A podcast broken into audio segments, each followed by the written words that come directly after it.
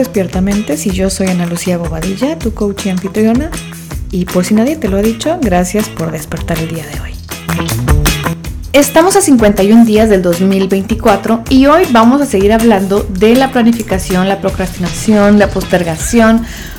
por qué no nos da tiempo de hacer ciertas cosas. Y muchísimas personas cuando llegan conmigo a consultas de coaching me dicen, no, es que yo no creo en planificar, a mí no me gusta planificar en el día a día, qué aburrido, eso es como muy micromanagement, una gestión muy milimétrica de, las cosas, a mí me gusta más fluir y go with the flow y demás. Y si bien no necesariamente planificar es bueno o malo, ni dejarse fluir es bueno o malo, creo que depende del objetivo que cada quien tenga ¿Y qué está pasando que me lleva a mí a pensar que tengo que organizar mejor mi tiempo? Hace unos días estuve hablando de en qué cosas el tiempo y el dinero se parecen y esta es una de las cosas en las que el dinero y el tiempo se parecen, que es si no planifico, si no hago un presupuesto, no tengo idea hacia dónde va a ir este recurso y no solo tengo que planificar mi presupuesto o mi, o mi horario,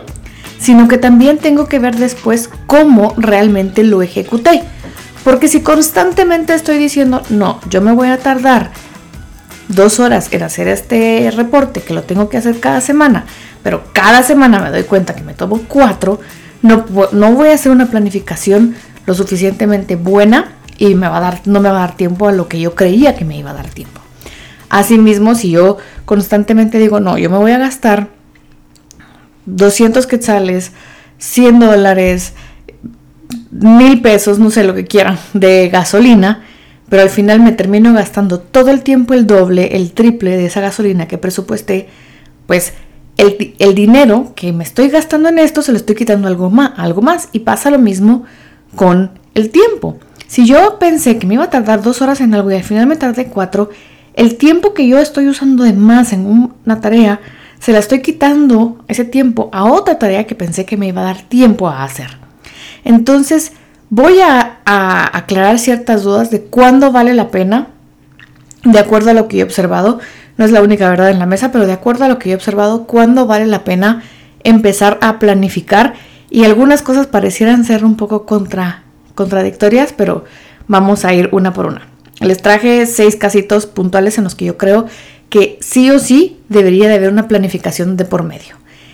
El primer punto creo que sí vale la pena planificar cuando se me empiezan a olvidar los eventos, cuando se empiezan a duplicar los eventos.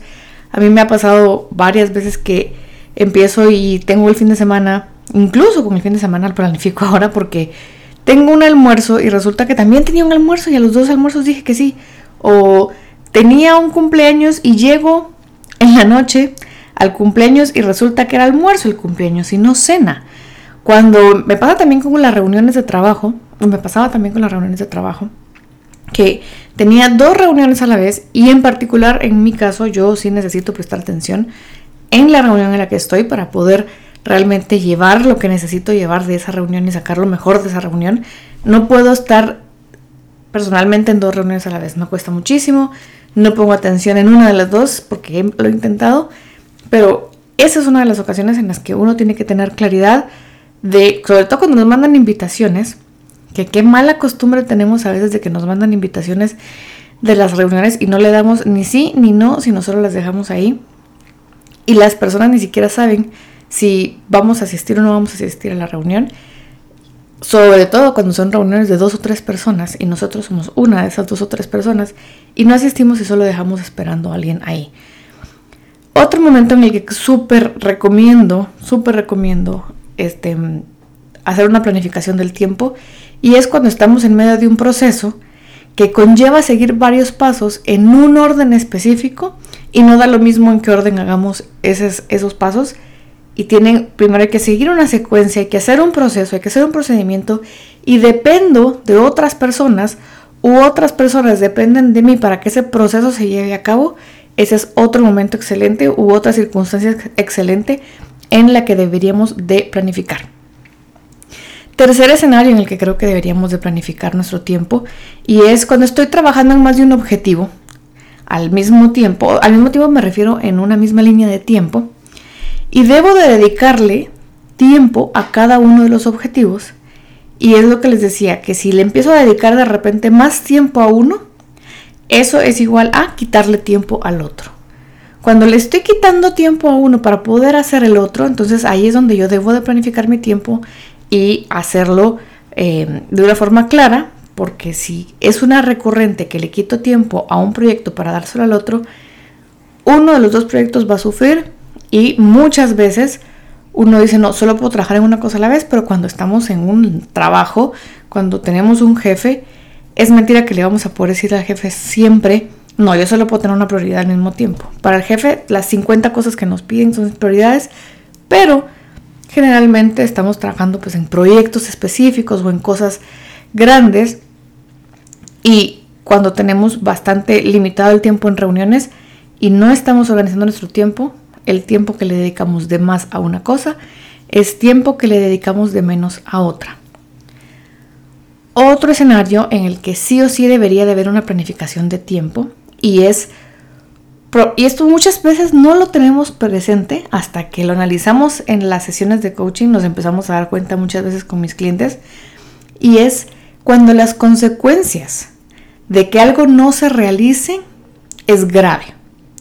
Aquí esto es importantísimo y ahí sí no podemos solo, ay, fluir y go with the flow. No es lo mismo, ay, sí, a mí no me gusta planificar el fin de semana y hacemos lo que sea y no importa y todo está bien. Pero en el trabajo, si de una forma recurrente estoy fallando a entregar algo,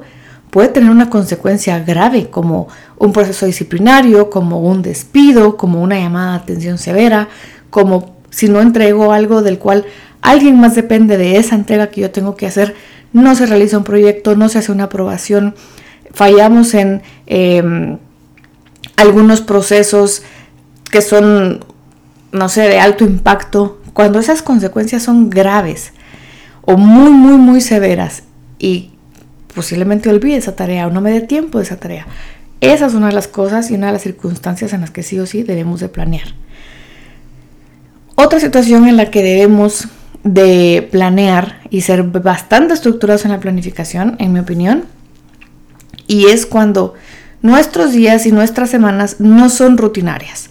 Hay personas, hay puestos de trabajo, hay vidas, y está bien, no es que una sea mejor que la otra, no es que una signifique más que la otra, pero hay ciertos, ciertos momentos de la vida, posiciones de trabajo, circunstancias de vida, en los que todos los días es lo mismo, todos los días empiezan igual, reunión a la misma hora con las mismas personas, almuerzo a la misma hora con las mismas personas, y ya sabemos que todos los lunes se hace esto, todos los martes se hace lo otro, y no hay manera en que se mueva eso, eso tal vez no es tan necesario planificar, pero hay personas que tienen algún trabajo o algún proyecto o alguna situación en la cual la mitad de su día no son cosas recurrentes, sino que tienen que ir armando ese rompecabezas de un montón de cosas que hay que hacer y en medio se meten esas cosas recurrentes o totalmente es cero rutinario el trabajo en ningún porcentaje y todos los días son distintos y todas las semanas son diferentes, ahí con mayor razón se debe de planear, porque siempre hay prioridades que se van quedando atrás y que nos tenemos compromisos que dijimos, ay, sí, esto lo voy a entregar dentro de un mes, dentro de una semana, y llega la fecha de la entrega y no tenemos nada que entregar es porque no planificamos bien nuestro tiempo. Y por último, aunque, y estas de las preguntas que más me hacen en las sesiones de coaching cuando trabajo con emprendedores, y yo les propongo, deberíamos de planificar tu tiempo. Hagamos un ejercicio de planificación de tu tiempo. Y me dicen, no, es que yo con mis clientes cuando de repente me hablan, los tengo que atender. Y aquí no estoy hablando de un cliente en específico, estoy hablando de un montón de clientes que vienen conmigo a esta situación en específico. Y mi respuesta aquí es, ¿qué pasaría si estás en una reunión con un cliente y te llama otro cliente? ¿Qué haces en ese momento? No, pues no le contesto. Ok, entonces de esa misma manera, tienen que haber momentos en los que tú estás agendando tiempo para hacer ciertas cosas que son muy importantes y que sus consecuencias son muy graves si no las haces y te está llamando un cliente, tiene que haber un momento en el cual ese tiempo va a ser para ti, para hacer cosas muy urgentes y que si no las haces, algo malo va a pasar y tu cliente tendría que asumir que estás con otro cliente trabajando porque no le puedes atender a todos tus clientes 100% del tiempo on demand solo porque ellos te están llamando a la hora que quieren. Puedes agendar esas llamadas también, puedes agendar esos seguimientos también. Y ahí es cuando incluso es bastante importante agendar ciertos momentos para hacer ciertas cosas, para avanzar en todas las cosas que no son imprevistos, pero que se pudieran ver interrumpidos por imprevistos. ¿Tenés alguna de esas situaciones en las cuales creo yo que es necesario que se planifique el tiempo? Y si sí, pues hacémoslo saber en la pregunta del Spotify. Y si no, decime, ¿por qué te es tan difícil planificar? ¿Por qué tu situación es tan diferente? Y pues me gustaría hacer un episodio con tu situación puntual, si me dejas tu comentario, de cuál es el escenario, de por qué a ti te está costando planificar tu tiempo y con muchísimo gusto a mí me encantaría hacer un episodio específicamente de ti. Así que contéstame la pregunta en el Spotify de cuál es la circunstancia que no estás pudiendo planificar, cuál es el escenario y hacemos un episodio. Este fue el despertamiento del día de hoy. Gracias por dejarme despertar tu mente. Nos vemos en el reto del día de mañana. Bye.